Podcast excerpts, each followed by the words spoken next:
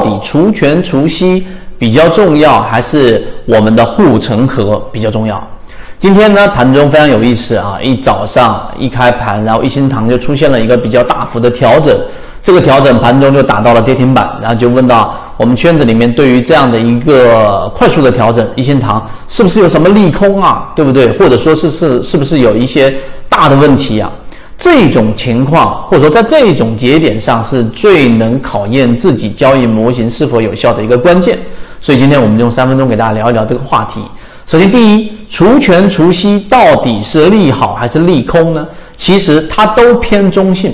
它在我们有几个点的角度，第一，它是一个中性消息。为什么会有除权除息？大家自己上网去查了，这一点自学能力还是要有的。但除权除息本质上就是把上市公司它的一些啊，我们说的这一种利润，然后兑现小部分的兑现给我们的这个股东。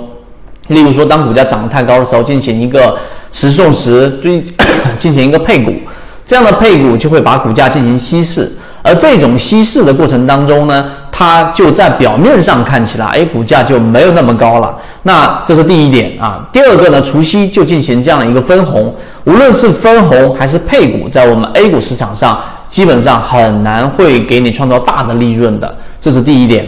第二点，在我们的圈子模式当中呢，我们给大家讲过，例如说主力创新高，股价没创新高，这个交易模型，它是要求我们的这个上市公司在这个判断的时间区域内是不能有除权的。为什么？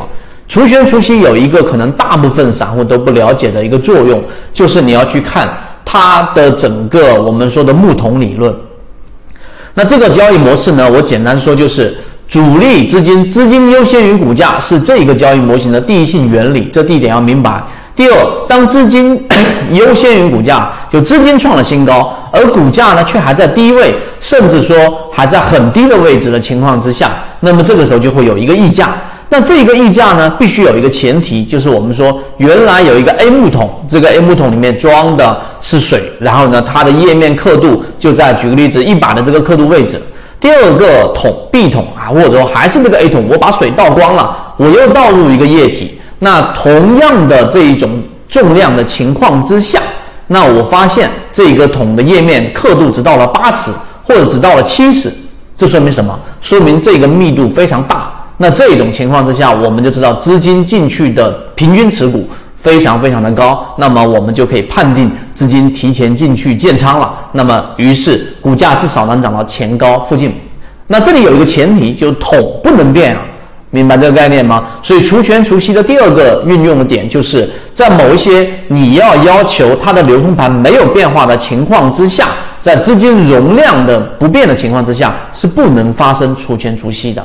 好，这两点我讲完之后，我认为除权除息。这一个概念在交易方面的影响到此为止。那我们来说说一心堂，今天花稍微长一点时间给大家讲一讲。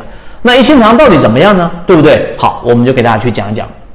首先，一心堂呢，我们要从护城河的角度，我们在二零二零年九月份的研报就给大家手上，大家可以找管理员老师获取，再认真去看一看。总结下来有几个：第一，开店速度啊，一心堂近期又出现了一个年报，整体还是。呃，如预期甚至高于预期的增长啊，它的整个开店率。第二个就是整个体量来说，我们在研报里面给大家讲了啊，在二十二个省、二十二个省份里面，一心堂、大森林、益丰药房以及老百姓啊，那其中呢，益丰药房的覆盖面比较的比较小，一心堂是在云南啊，这是整个覆盖面。第三个护城河要看运营的效率。表现下来，大森林的整体集中度在广东，它的整个运营效率会比较高。而一心堂的最大优势是在于它的整个门店数量以及它的整个门店的这个盈利能力。所以我们为什么用我们的这么一个研报去给大家去做这样的一个筛选呢？其实就是从护城河的角度，也就是说，你到底是要看哪一个对于股价的影响比较大？刚才我说的除权除息的影响率整体是偏小的，而在我们的护城河角度，整个研报已经写得非常清晰。所以从我们的判断结论来说，圈子的模型认为一线堂没有大的问题，无论是从年报还是从整个趋势上。那它的问题在哪里？第三点，我们来说它的问题，它这个调整到底来自于什么？我们来告诉给大家。首先，我们都习惯啊是去看到我们愿意看到和相信看到的这个内容，这是第一个我们的漏洞。第二个就是我们更多的是愿意去相信一件事情发生，它必然有某个理由。但一心堂的调整是来自于第一获利盘的了结。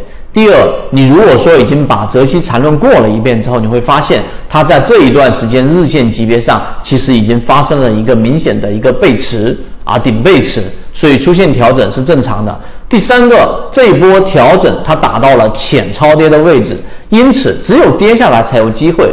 这也是我们圈子跟其他圈子不太一样的地方，也就是我们不会去从追涨追强的这个方向去建立我们的交易模式，而是从低吸。因此呢，一心堂这一波调整还是有它的这样的一个机会在里面的，因为它的上市公司的这个质地没有发生任何的变化，所以这一波调整达到了浅超跌，甚至后面能达到蓝色超跌，那它必然啊大概率上是会有一个我们说的获利方向。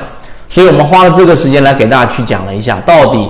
除权除息和我们所说的这一个护城河价值分析这个角度，哪一个孰轻孰重？你听完之后，你应该就会有很清晰的答案了。好，今天我们就讲这么多，希望对你来说有所帮助。刚才我们所说的一心堂的这一个四大药房扩张的研报，以及我们后续对于一心堂类似这样标的的这样完整版视频，可以找管理员老师获取。